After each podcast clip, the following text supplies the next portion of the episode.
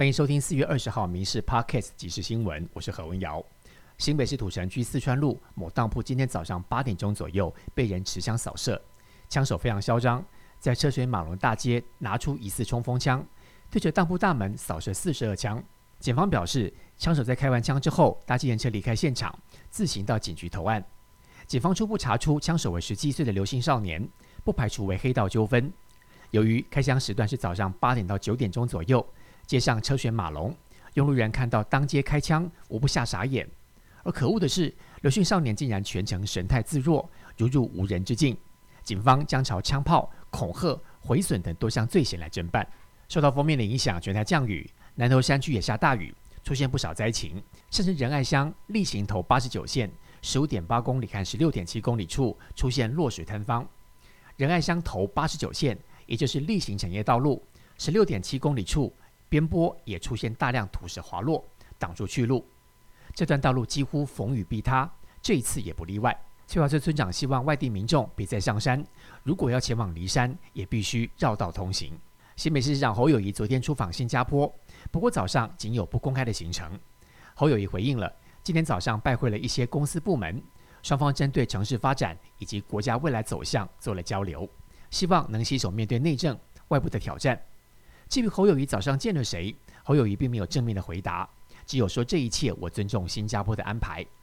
另外，针对土城枪击案，侯友也要求继续扫荡，绝对不允许任何的歹徒在新北市嚣张。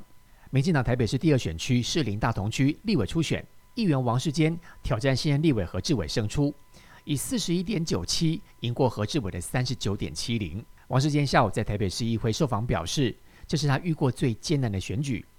也让他看到难过的一面，他看到了邪恶，但也看到了善良。而何志伟初选落败，他落泪表示将会全力的支持党提名的人。另外，虞美人今天出面宣布参选中正万华区立委。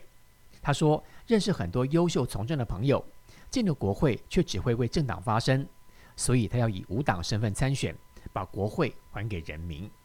台积电是否到德国设厂？外传地点可能在萨克森邦的德勒斯登。